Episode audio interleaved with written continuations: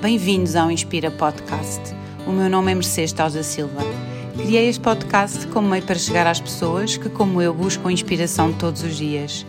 Aqui vamos escutar conversas, ideias e, acima de tudo, a partilha de inspiração, sucessos, desafios, curas, emoções, sentimentos inspirados em pessoas reais e que possam inspirar a si também, a tornar-se uma pessoa melhor, um melhor pai, melhor mãe, melhor ser humano, com todo o seu potencial.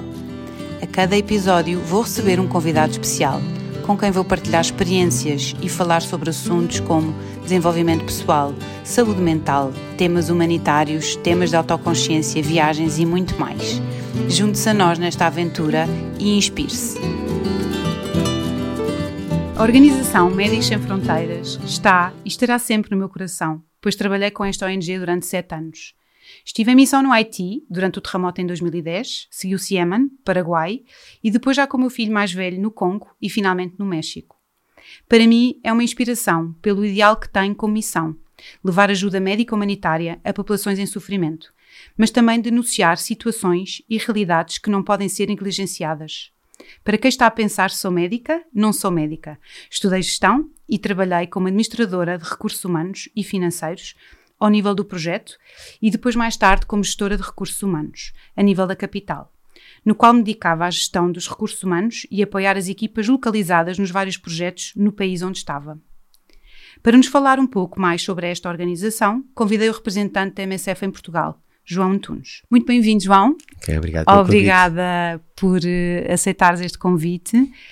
Um, é um orgulho muito grande ter feito parte dos Médicos Sem Fronteiras. Eu acho que tu também pensas da mesma forma. Exato. Um, é como se eu ainda fizesse parte, apesar de, de, de, de já não trabalhar com vocês diretamente, obviamente.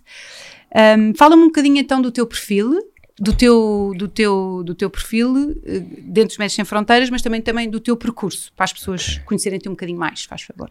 É uma pergunta interessante, novamente introdutória, porque dá-me aqui a, oportunidade já de, de, falar no eu, não é? Porque normalmente quando digo que trabalho, ou neste caso sou representante ou diretor da Médicos Sem Fronteiras de Portugal, a seguinte pergunta é que, ah, mas o João é médico, não é? E então, pronto, né? Às vezes tem essa cara meio de decepção, a de incompreensão, quando digo, não, pronto, sim, percebo que a relação, a referência uh, a médicos, à profissão, é, é, explícita, mas pronto, é uma organização que trabalha em muitos outros âmbitos e também tem sempre um lado de direção, de coordenação, que é aquele que, hum, que, estou, que estou a fazer. E então, eu sou licenciado em Gestão, Economia, né? tirei o curso em Portugal e em Espanha, quando fiz o meu, o meu Erasmus em Barcelona. Nessa altura estava longe de saber que através de alguém que não era um profissional de saúde, quando eu estava a trabalhar na área de saúde, podia trabalhar, também trabalhar ou ter esta oportunidade, estamos a falar em 2000, já lá vai uns aninhos, de trabalhar no, no setor da cooperação ou da ajuda humanitária. Sempre pensei e tinha esta ideia de que eram só umas questões mais para perfis de, de, de médicos, enfermagem, etc, etc, e que não nos era tão, a nós tão possíveis trabalhar nestas, nestas áreas, então o meu percurso foi muito idêntica a qualquer jovem que estuda economia e gestão, que trabalha nestas grandes empresas, nestas áreas de finanças e recursos humanos, mas longe estava de saber que era hum, por essa porta que comecei a trabalhar nos, na, na, na Médicos Sem Fronteiras. Um, tinha esta ambição, tinha a ambição de conhecer um bocadinho mais para além do, do, do, dos sítios onde eu tinha vivido desde então, Portugal e Espanha, neste caso. Tinha já feito uma, alguma outra viagem, Sim. Um, Moçambique, também que me abriu um bocadinho esses olhos. Meu pai tinha vivido lá também, e desde aqui comecei a ter esse primeiro contacto com as organizações de, de, de, de ajuda humanitária e percebi também que poderia trabalhar nessa área uh, nestes países. Não, foi assim sem uma coisa médico, muito sem ser médico. Porque és como eu, tu também começaste Exatamente. como administrador, Exato. administrador e financeiro a nível do projeto. Uhum. Depois não sei se foste, foste, seguiste como gestor de financeiro. Na altura, comecei em 2005 em Angola. Um, foi a tua primeira missão? Foi a minha primeira missão, já lá vão, vou fazer 20 anos, era bolas, isto passa, Sim, passa, a correr, passa a correr. Mas ainda tenho daquelas primeiras missões, né? aquelas que Nunca se esquece. Tem, é? tem aquelas mensagens. Na altura era uh, o organigrama era um bocadinho diferente, acumulávamos a parte de finanças e de recursos humanos e a coordenação era sempre centralizada na capital. Sim. O projeto não tinha responsabilidades de gerir finanças e recursos humanos, eram projetos mais pequeninos. Pois. Uh, e então, pronto, tínhamos também a, esta responsabilidade de gerir a capital e os projetos. Né? Para quem não saiba, a Médicos Sem Fronteiras, ainda hoje, tal como então, quando está presente num país, tem uma capital, uma coordenação, que pode ter ou não um projeto, mas que tem também como um grande objetivo coordenar os projetos que estão associados a esse país. Hum. Na altura tínhamos três projetos mais pequeninos, não é? Mas que, pronto, tocava-me um bocadinho de fazer esse trabalho, digamos, móvel, de estar em Luanda e estar ao mesmo tempo nos projetos, que era no norte, no UIS. E aí já estavas como coordenador Hum. financeiro, Sim, mais sim, nessa sim, parte. Sim, sim, entrei logo com 27 anos, 27, sim. Ah, entrei, ah, entrei logo com essa pequena grande responsabilidade, porque eu estava habituado sim a trabalhar em grandes empresas, em multinacionais, a fazer uma pequena parcela de todo aquilo que era o processo, o procedimento que tínhamos então, para começar a fazer uma área, uma, uma área muito mais ampla, porque englobava finanças, contabilidade, recursos humanos e administração. Obviamente tínhamos sempre pessoas responsabilizadas para isso, mas que o tinhas tu que gerir. Num projeto, numa missão que na altura chegou a ter mais de 300, 300 trabalhadores. E então, lá está, venho de uma pequena, de uma grande multinacional para uma organização humanitária, mas aquilo que eu fui fazer multiplicava-se por 300, digamos assim, Claro. não é? Porque o- a dimensão e o âmbito era muito maior e essa foi talvez a minha primeira grande dificuldade, sim. Para que as pessoas percebam um bocadinho, os projetos MSF, como o João já, já disse e mencionou muito bem, há sempre uma equipa da coordenação que está na capital do, do, do país e, os, e que gera depois os diferentes projetos. Mas a maioria do, do staff e os trabalhadores que trabalham são staff local, são pessoas que nós recrutamos localmente, não é? Exato. E depois, claro, temos os expat, que são os voluntários trabalhadores, que já vamos falar também sobre isso, um, que depois vêm e vêm gerir essas pessoas e dar formação, principalmente, não é? E isso, isso é que eu acho tão inspirador, que é o ideal que está por trás realmente da MSF, e eu acho que tu podes concordar comigo. Um, o, o clique para ti percebi que foi numa viagem, provavelmente, a Moçambique, e já estavas em contacto eh, com, com algumas organizações e fez-te o clique e, e pensaste, eu posso fazer isto, eu quero fazer isto, quer dar mais, quer dar de uma forma desinteressada, não é? Para mim foi também, foi, eu, eu já estava a trabalhar aqui na Fundação Realizar um Desejo, que era quem lançou a Make a Wish cá em Portugal, entre 2007 e 2009, por isso também já estava muito uh, aí virada para, essa, para a parte toda da ação humanitária, e realmente foi uma amiga, que é a Carlota, e que me, que me chamou a atenção, tens que vir, vais gostar imenso, e foi o dia em que eu, o dia em que me chamaram de Barcelona a dizer que tinha sido aceito, foi dos dias mais felizes da minha vida, digo-te. Uh, depois de, claro, sem contar com o, o nascimento dos meus filhos, mas... Claro.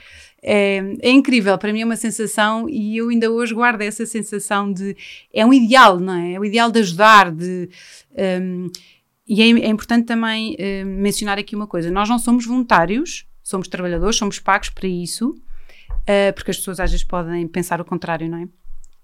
E isso também é bom. Uh, podemos falar aqui, podes falar aqui um bocadinho também do tipo de perfis que nós buscamos. A MSF cá em Portugal tem como principal objetivo recrutar, não é? Um, expats, pessoas, para depois irem trabalhar para as várias missões em, em, espalhadas por todo o mundo. Fala-nos um bocadinho dos perfis que vocês buscam um, e como é que as pessoas também podem uh, saber mais sobre isso. Ok. Um, bom, primeiro tudo, estavas a falar nesse, nesse ideal, não é? Aquilo que nos faz um bocadinho ir à procura de algo mais, né? Que nos faça também ser um da vida e que nos dá essa essa possibilidade de fazer essa ponte, talvez com outras sociedades, com outro tipo de pessoas que a gente realmente não temos muita, não sabemos muito, mas que depois, e sempre foi uma das lições, uma das imagens, talvez uma das maiores aprendizagens que eu tive, né? Porque por mais que vais para ambientes diferentes e contextos e culturas e por mais que a situação seja complicada e difícil, isso às vezes acontece. E não pode ser muitas vezes descrito muito bem com palavras, é sempre entre É verdade que sente, quando sentes realmente aquele peso no, no, no, ambiente e sentes realmente que a situação é difícil, que, que as pessoas estão em sofrimento, um, mesmo nessas questões de dificuldade, e apesar de não termos nenhum, elo, nenhum, nenhum assim que nos possa ligar, digamos, com uma sociedade rural no Sudão do Sul, com as, com as, as povoações, as aldeias do norte da Etiópia, com, com, com, com, com muitos outros países com que, que, que, estão a passar por situações difíceis, mas sempre há um, um, lado humano aqui que nos faz sempre ter esta ligação especial e que eu não consigo muitas vezes descrever em palavras. Não há sempre algo, temos muito mais aquilo que nos, que nos aproxima do que, do que nos, para. Que nos diferencia e isso é.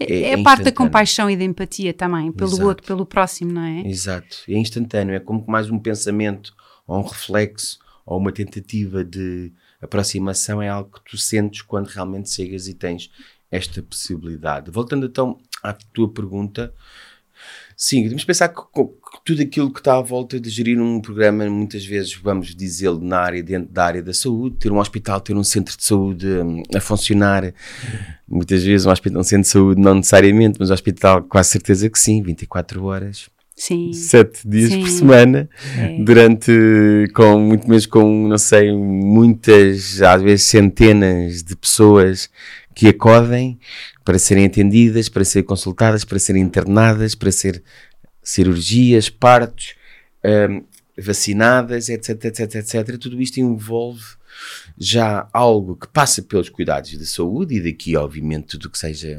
profissionais na área da medicina, da enfermagem, uh, psicologia, psiquiatria, obviamente que são perfis diferentes, mas dentro do que é saúde, saúde mental, mental, tudo o que é a parte da farmácia, técnicos de laboratório, toda essa parte é profundamente um, essencial. É? é? isso que faz também que tenhamos esta capacidade de dar estes números. Não é? Só, por exemplo, só no ano passado tínhamos a possibilidade de fazer 16 milhões de consultas por ano, não é? Isto, isto dá quantos? MSF Global, estamos MSF a falar. Global, não é? Tipo, claro. 50 mil consultas por dia, mais de um milhão de internamentos. É incrível. É incrível. É incrível. isso em contextos muito, muito adversos, não é? Obviamente que temos que criar.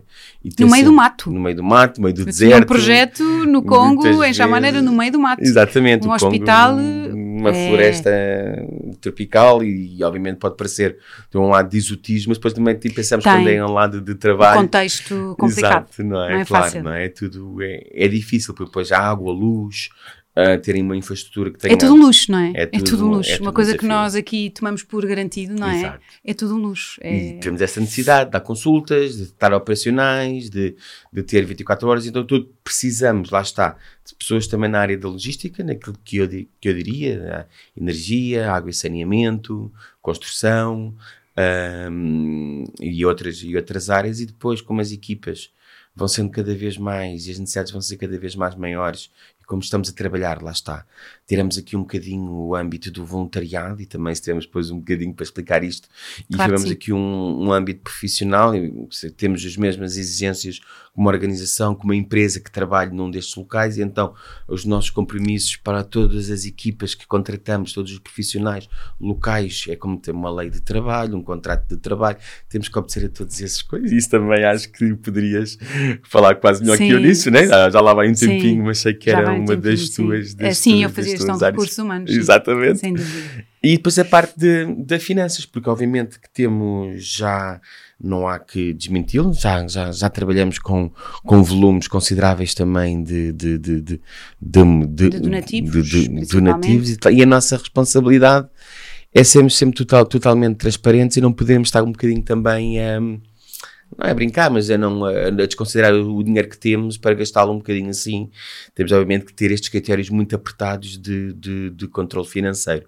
Então, todas estas áreas são absolutamente essenciais quando estamos a recrutar. E quando estamos a recrutar é importante também dizê-lo, que, e isto já falámos, sobre profissionais, passam por um processo, enviar o currículo, enviar o currículo. passam um filtro, recebemos imensos currículos de Portugal cada vez mais, mas já há uma Europa sabe, já, que já estava um bocadinho mais sensibilizada para este tipo de trabalho e que já trabalha e especializa nesta área académica para fazer parte um dia da Médicos Sem Fronteiras, não é?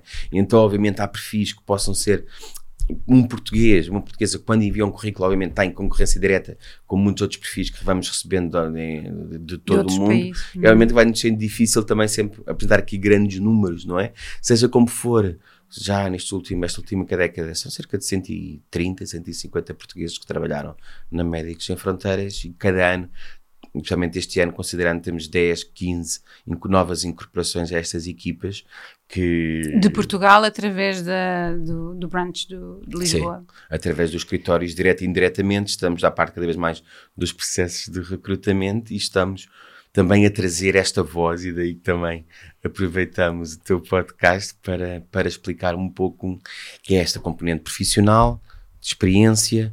Uh, às vezes as pessoas também ficam um bocadinho porque não quero parecer, ou não queremos parecer demasiado redutores e estar sempre a dizer não às pessoas, mas por outro lado também temos a necessidade de explicar realmente o que é que é, para não haver série tipo de expectativas que depois não são correspondidas quando as pessoas não são aceites. Exato. Isto é, pode pensar, ah, tenho toda a boa vontade do mundo, eu quero ajudar, eu trabalhei, eu tenho estas competências, eu estou aqui ao vosso dispor, eu posso ir até muitas vezes, até eu posso ir gratuitamente, não me tenho que pagar nada. Não, o objetivo não, não, não é, é tanto esse eu sei que isso pode parecer assim um bocadinho difícil, mas é que nem mesmo que queremos recrutar as melhores pessoas que estejam interessadas em trabalhar connosco, e o melhor não tem a ver só com o nível de, tem, de experiência e de formação, mas também muitas vezes com as capacidades que as pessoas têm, que nós chamamos mais de adaptação, de principalmente, adaptação, competências, exatamente, de motivação, de uma carta uma boa carta escrita é essencial, uhum. não é? Escreveres uma boa carta de motivação quando a, acompanhar o teu currículo, quando enviaste, eu lembro perfeitamente de escrever a minha, uhum. ainda me lembro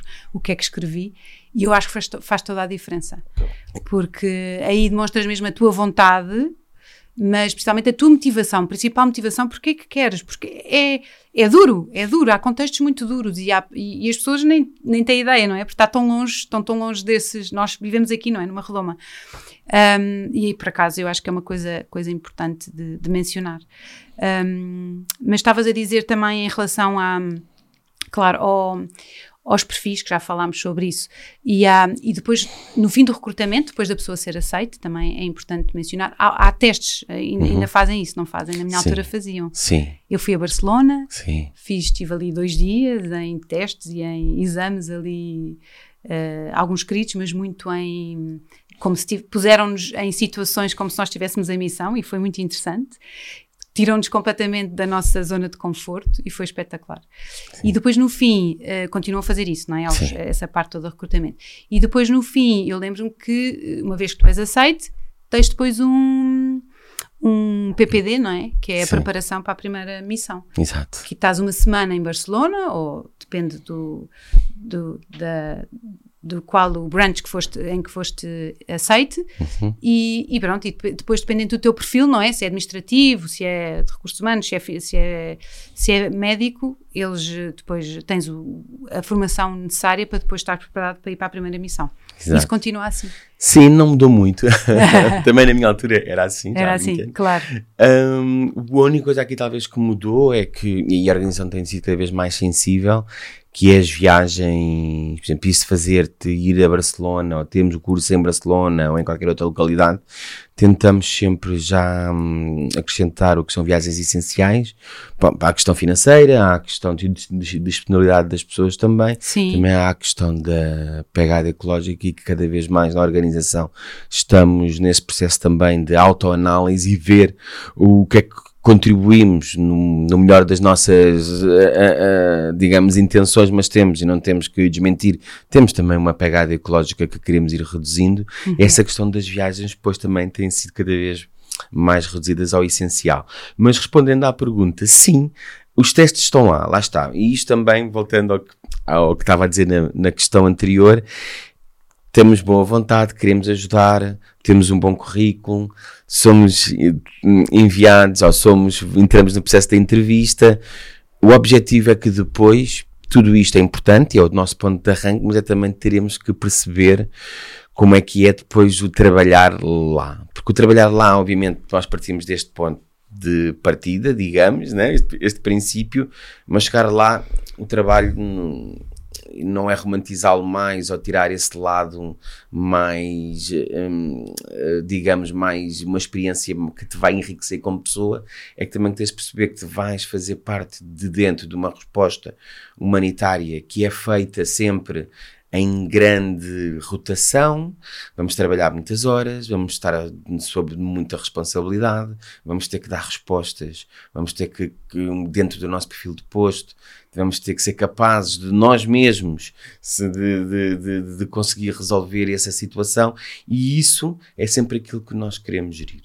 que nós queremos e, avaliar. Um dos principais critérios Exato. de avaliação. Porque, ah, e tal, não, mas eu assim não fazia, não estava habituado. Obviamente, curso que estavas a dizer, o curso das primeiras missões, que uma vez quando és recrutado, depois temos essas duas semanas, que uma semana estamos mais ou menos todas as pessoas, todos os tipos de perfis, o segundo é um perfil mais técnico para, cada, para cada especialização. Para cada então, estas duas semanas são os cursos para as primeiras missões, mas obviamente que, que, que antes até de entrar neste curso, temos que realmente saber como é que é como é que seria a tua performance ou a tua forma de estar perante este cenário. Né? E às vezes também temos que dizer que estas coisas também não façam com que, quando, quando estamos em stress e estamos em pressão e temos que cumprir, pois obviamente isto faz com que tenhamos mesmo que ser, é, é duro, né? É. Não, não há outra palavra, não é? é que, quando é. estavas no Congo, no Haiti, não é? Imagino que, é, é. que o cólera de 2010, acredito que ter que dar resposta e ver essa, essa necessidade lá fora,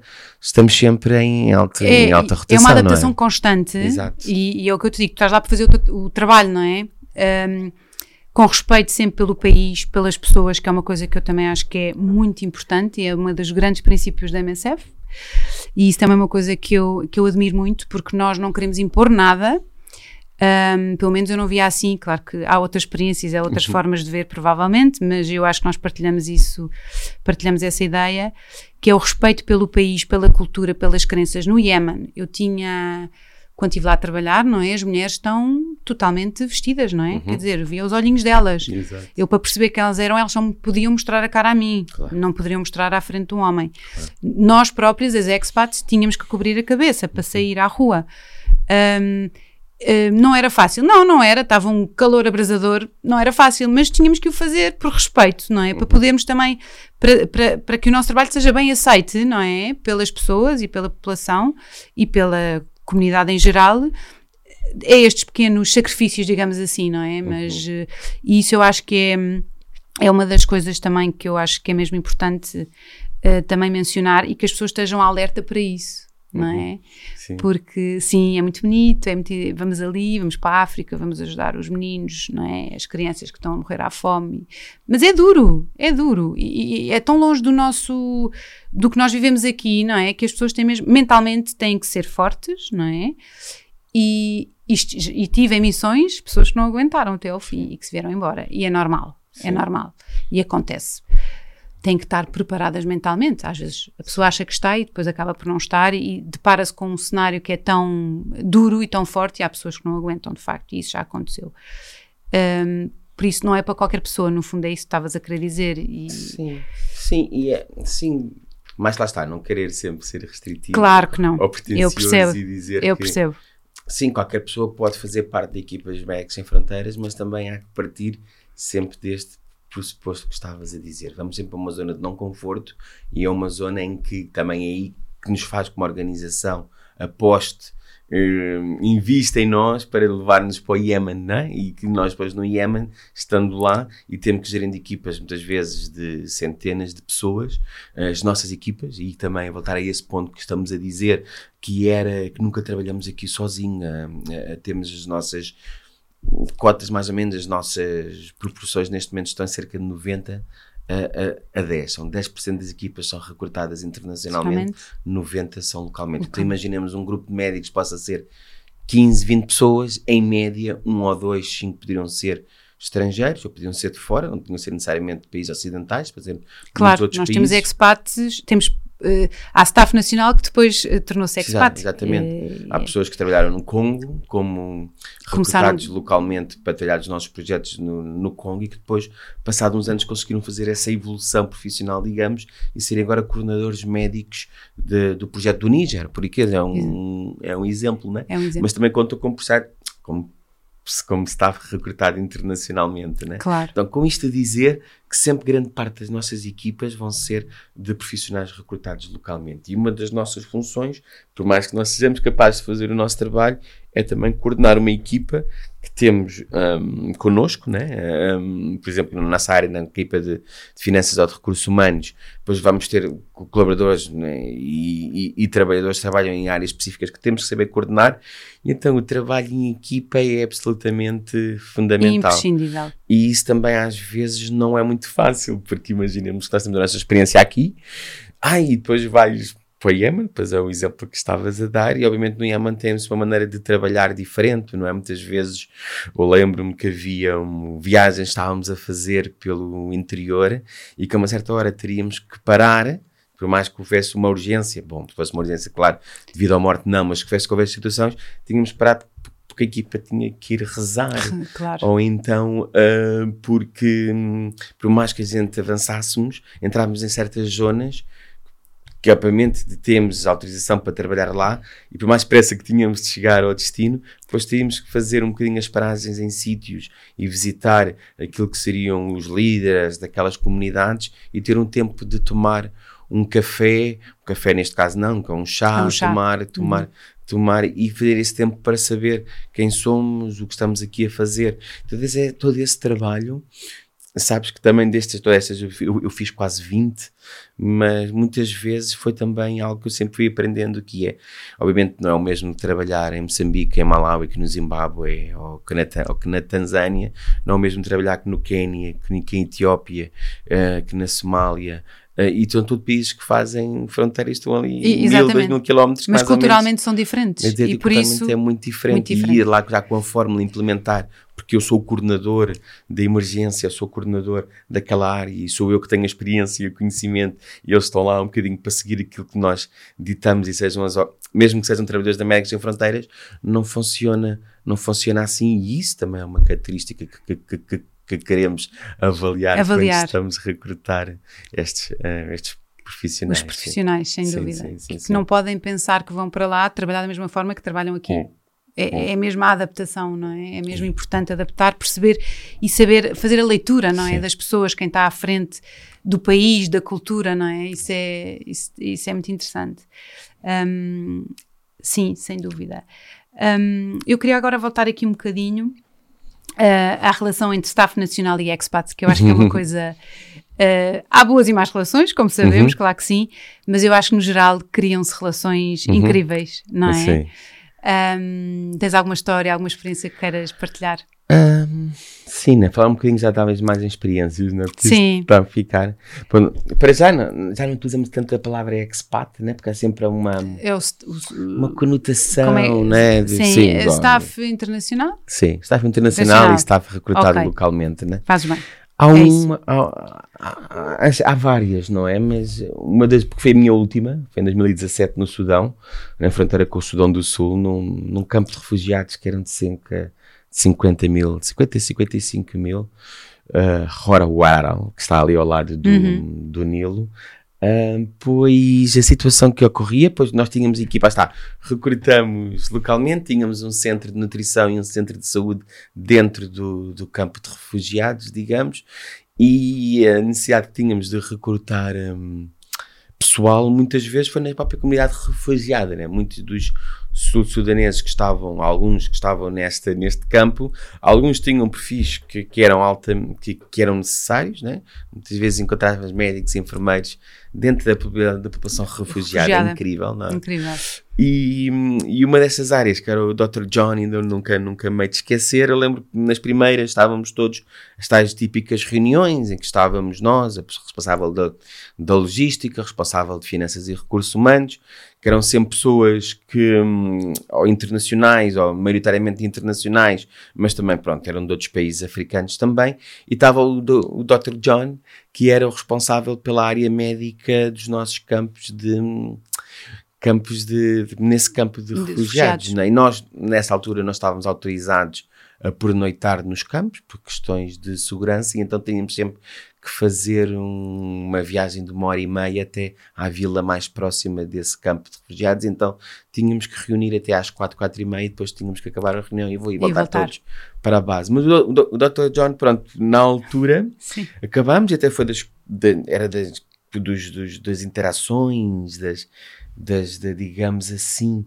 das, das intervenções até mais, mais pertinentes. E então foi das pessoas que mais falou nessa reunião e eu muito já um bocadinho a olhar para o relógio e digo, olha, pronto, ok, temos que já aqui ir finalizando um, a intervenção e, e, pronto, as equipas estavam a ir para o carro, uns 5 ou 6 que tínhamos que ir para voltar à base, mas o Dr. John vivia ali, não? E então eu lembro-me quando estávamos a despedir-nos, Ele disse, então, João, então pronto, tchau e até amanhã. E como dirigiu-se para a sua tenda, onde estava a sua família, cerca de 200 metros da clínica, e para ele aquilo era um dia, digamos assim, normal entre vivermos na própria comunidade e com todas aquelas limitações e nós que íamos para a base, mas fez-me com quase como fosse um bocado uma imagem desconcertante, né? Sim. De que, de que afinal, afinal, quer dizer, aquela pessoa que estava a trabalhar connosco e que estava de uma forma tão, tão válida, não estava também, que tinha a mesma as mesmas qualidades e a mesma experiência que nós, mas obviamente as privações, muitas Sim. vezes com as circunstâncias e do sítio de onde vivemos, era também ao mesmo tempo um dos próprios beneficiários daquela ajuda, dos beneficiários e prestadores isso. de Isso ajuda. acontece muitas vezes, não é? Muitas. Sim, mas de uma forma tão visual Foi que assim eu que então te- tchau, então Deus João e, e ir ali para casa no meio de, e nós ficámos assim às vezes Foi assim o primeiro baque, assim, é, foi assim o que te deu. deu, deu assim esta fé, é verdade que há sempre estas formas de desconstrução que digamos que a ajuda internacional que vem de Jeep, que vem nos Jeeps e chegamos Sim, com isso da logística. É o romanticismo, não é? Exato. Que está toda à volta. E existe, é verdade. Exato, e eu exato. tenho um orgulho enorme e digo que tinha um orgulho enorme de vestir o, o colete da MSF. Ainda usam coletes. Exato, Ainda usamos coletes, também, claro. também, Ainda também, ainda continuamos. E sim. sentia um orgulho imenso a passear pelo Haiti, a passear, que não podíamos andar a pé, não é? Mas, Exato. mas, mas enfim, foi espetacular.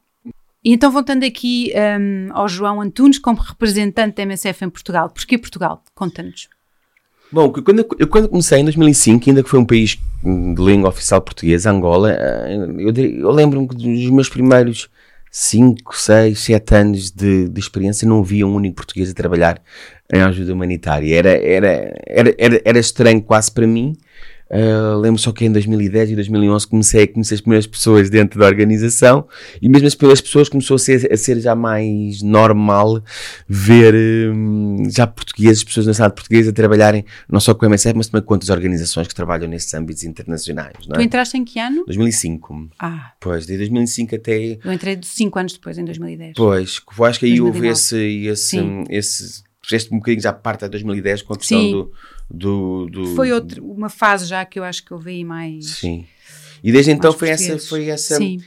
com, o porquê, porque existe ainda tão, tão pouco, será que se, que se conhece? Eu não conhecia, eu quando vivi em Portugal, eu devo reconhecer que nunca associei que, minha, que o meu trabalho, não sendo da área da saúde, pudesse ser pudesse ser necessário. Nunca sabia que, sendo médico ou enfermeiro, podemos trabalhar fazer isto de vida, isto é, temos um salário, não vamos ficar ricos, mas também não estamos pobres, não é? Não. Pronto, vivemos de uma forma, digamos, digna e que, e mas podes, e, e que és remunerado para o fazer. Então, quando Deixa-me trazemos... só fazer-te uma pausa, até porque quando nós vamos em missão, é importante para as pessoas perceberem, Sim. para além do salário que nós recebemos, Sim. não é? Quando estamos lá, como se fosse um trabalho. Uhum. A MSF eh, contribui, não é? Paga-nos casa, Sim. eh, comida, muitas vezes temos um per diem, por Sim. isso isso também é importante. Sim. Alojamento, isso tudo está Sim. tudo. É Sim. tudo.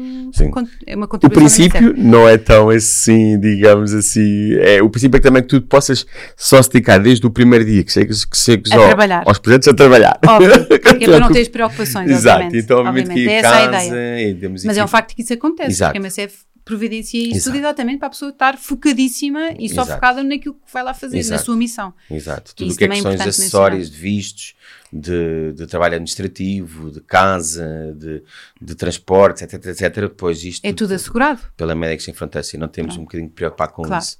Sim, então aqui, depois voltando a Portugal, era isso, era trazendo esta forma de trabalho, esta vertente profissional que, se- que seja conhecida, que as pessoas realmente a valorizem. Ainda hoje é uma das nossas de grandes, grandes, digamos, desafios, é dar a conhecer este lado, lado do profissional. Lá está este nível digamos, diferente, um bocadinho mais seguinte depois do voluntariado, é que nós nos assumimos profissionalmente com a ajuda humanitária. Depois também é assim, também outra pergunta que nos fazem, então, e de onde é que vem? Como é que tem esta capacidade de comprar voos, de recrutar pessoas, pagar salários, lá está, comprar os medicamentos, trabalharem nestes, nestes, nestes, nestes, nestes contextos. Contextos. Precisamos daquilo que as pessoas também nos dão.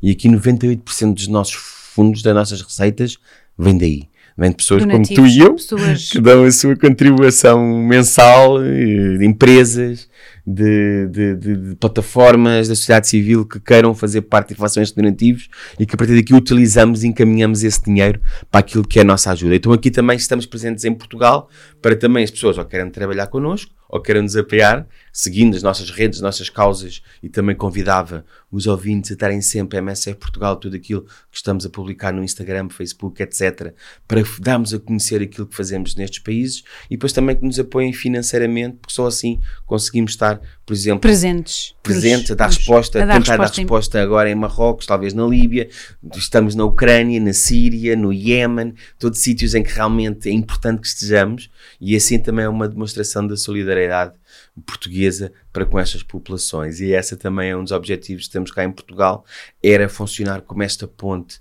entre o trabalho que fazemos no terreno, esta expressão de solidariedade da sociedade civil portuguesa. Eu quero contribuir, quero fazer parte das equipas, eu quero fazer um donativo eu quero seguir-vos, eu quero ampliar a vossa voz nas redes sociais, nos vossos eventos, eu quero trazer cada vez esta, estas mais questões para, para, para o cotidiano, uh, para os mídia, para que também as pessoas possam conhecer saber. cada vez mais. E... Exatamente. Exatamente. Muito bem. Deixa-nos aqui o Instagram da MSF Portugal. Sim, MSF Portugal. MSF, MSF Portugal. Portugal. Sim. Pronto. sim, sim, sim, sim. Muito bem. E, e para terminar, eu, eu gostava de agora perguntar aqui, fazer-te aqui quatro perguntas, assim okay. a nível mais pessoal, que eu faço a todos os meus convidados. Onde é que tu buscas a tua inspiração? Ah, assim, pensando, digamos assim, no abstrato, uh, tenho, esta, tenho esta, esta visão, digamos assim, de em sítios amplos. Uh, poderia ser este sítio que eu falei, o Sudão, de estarmos com a equipa uh, depois de um dia de trabalho e olhar para o vazio, ver um pôr do sol já no final do dia e dizemos, bolas, trabalho bem feito, sou um privilegiado e estar-me sempre aqui esta satisfação de ter feito este trabalho e de ter-me sentido realmente necessário e importante hoje. Isso é uma das inspirações, assim, mais visual que abstrata, mas. Mas, mas que, é... te, que estão contigo e que vão estar sempre, não é? Sim. E eu percebo isso. A missão realmente a pessoa Sim. tem essa. E depois é também o, o fim do dia de trabalho em que tu trabalhaste ali, porque é um ritmo alucinante. As pessoas não têm noção, o ritmo das, das missões. Há umas mais do que outras, mas um, eu tive uma emergência no Haiti, era um ritmo alucinante. Tu chegavas a casa e só querias, era. enfim. E depois é também a, a, relação que se cria, não é? Entre as Sim. pessoas, entre as, é muito giro. Isso para mim também foi muito inspirador. Um, e para ti, qual é que foi o maior desafio da tua vida e qual impacto que teve?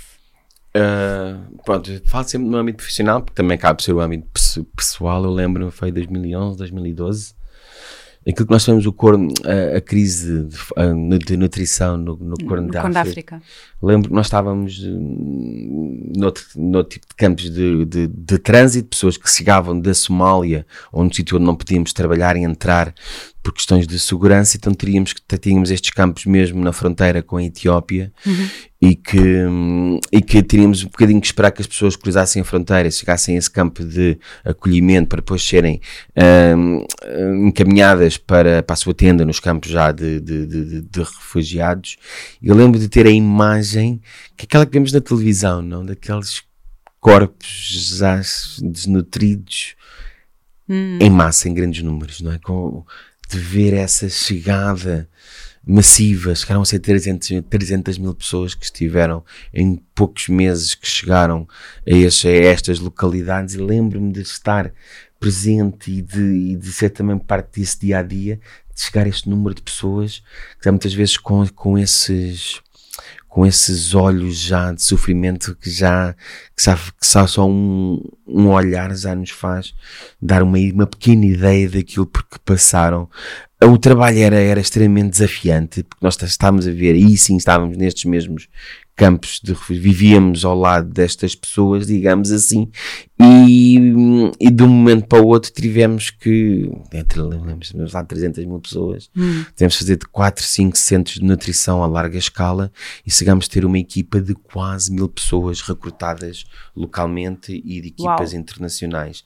Eu lembro que eu estava sozinho, que eu tinha, eu sei que tinha tipo 5, 6 cofres. Eras coordenador na altura? Era, era, era, era 2011, era uh. coordenador de finanças recursos ah, humanos. coordenação de finanças recursos humanos. Exato, e só em 2013 eu que passei para a coordenação de projetos e depois para a coordenação de missões, 2015, por aí. Sim, sim. Mas, um, então eu lembro-me que tudo o que era, não havia ainda transferências bancárias, nem o, o e-banking, nem estas coisas, e tudo era feito em papel e em numerário, né? E estava no meio do campo. Estava no campo. Claro, tinha uma tendinha, cidade, não tinha... tinha uma tenda ao lado do, do, do, meu escritório e tínhamos, éramos não sei quantas tendas, 100, a 150, tem que ser criativa, não é? vivíamos tantas... quatro na mesma tenda. Sim.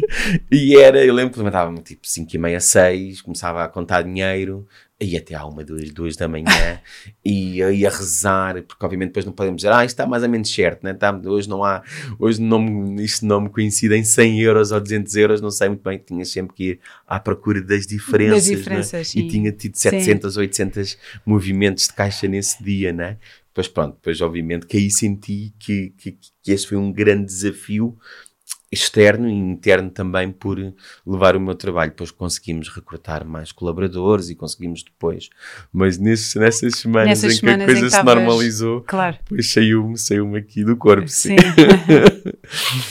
e qual é o teu propósito de vida, João? Eu, Como é que esta altura é algo que tem ainda aqui em debate. Vai ser um debate quase contínuo, uma, uma questão, não sei se metafísica ou existencial, mas é verdade que eu tenho 45 anos, tenho 20 anos desta, desta trabalhar neste setor, sinto-me um privilegiado e estou agora numa posição em que poderia dizer que é o meu emprego de sonho, né? ser o diretor da Médicos Sem Fronteiras em Portugal. Não havia talvez qualquer outra posição que me, que me, que me interessia mais que esta, mas é verdade que ainda sinto e que quero é que sentimos que temos um papel, para além daquilo de que é o meu papel como individual, era trazer cada vez mais o discurso humanista para, para o debate nacional. Acho que as coisas estão-se a tornar muito taxativas, muito muito 880, branco ou negro. Uhum. As, há pouco, há uma, pouco, pouco debate interno, externo. As pessoas estão a ser constantemente uh, levadas com notícias e com flashes e com ideias e, e, toda esta. E depois acho que ainda existe uma desta, um, um, um certo vazio um, humanista, humanista, digamos. Não, Sim. Isso é uma autocrítica também que nos podemos fazer. E então tentar fazer talvez de uma outra forma não tão ligada à organização, mas parte de algo que possa funcionar melhor para fazer com que as pessoas se sintam e que mais. Que temas sejam mais abordados, não é? Sim, e que as pessoas se sintam mais relacionadas, que sintam também que façam parte deste pequeno, grande mundo que temos e que, e que afinal temos uma linha condutora, temos muito mais coisas daquelas que nos unem, daquelas que nos separam, mas parece que às vezes é o contrário, que se fala muito mais naquilo que são as diferenças e não tanto naquilo que nos, que nos une. Acho que isso é uma responsabilidade, ou acho quase individual e coletiva. Hum. Fico muito contente deixar essa, essa, essa mensagem aqui para os nossos ouvintes. E por fim pergunto quais são as duas ou três pessoas que mais te inspiram? Minha mãe, aqui não posso, não posso, não posso mentir, obviamente, que tudo o que foi o percurso dela e que, e que tem ela assim que uma profissional de saúde. Um, é médica? É enfermeira. Era enfermeira. enfermeira. Minha mãe também era enfermeira. Exato, trabalhou, pronto, agora está reformada, mas mesmo assim continua super super ativa e sim, com, aí sim com trabalho de voluntariado e tentar sempre um bocadinho ter esta ligação com, com, com, os, com os próximos, digamos assim. Um, assumiria também, obviamente, que, que, que, não diria talvez uma inspiração, mas talvez um poço de força um, os nossos pequenos, né? Nós, essa, essa necessidade que tínhamos sempre de deixar o mundo um bocadinho melhor daquilo que encontrarmos. Eu sei que a informação que passamos, por razões climáticas e tudo mais, parece que o mundo vai ser bastante pior para eles do que foi aquilo que encontramos no nosso caso e dos nossos avós. E eu acho que isso também era, era essa inspiração, era aquilo que me fazia ir também, quando ele era pequenino, para as missões, é que ele perceba que o pai está a ir por, por, por uma necessidade também de, de, de, tentar ajudar um bocadinho. Ajudar um bocadinho, deixar o, não é, a tua pegada na, na, terra, mas ajudar naquilo que se pode, porque Exato. já é, é suficiente, não Exato. é? Exato, e isso acho que é importante, essa talvez inspiração futura, que é deixar as coisas um bocadinho, um bocadinho melhores para, para eles. Pelo menos que ele saiba que, pelo menos que o pai tentou, tentou de diferentes formas. Claro que sim. sim. E tiveste o teu papel nisso. sim, espero bem que ele pode um dia. Ele depois vai-me vai dizer que sim ou que não. Estou nova nisso ainda, ainda, ainda é muito pequenito. Claro. Muito bem, João. Muito obrigada Obrigado, por esta eu. conversa. Uh, espero que tenham gostado. Uh, Sigam-nos para mais conversas e sigam a MSF Portugal. Obrigada. Obrigado então, até à próxima. Para que a inspiração vos chegue na hora certa, não percam os próximos episódios nas plataformas de podcast e sigam-nos nas redes sociais em inspirapodcast.pt.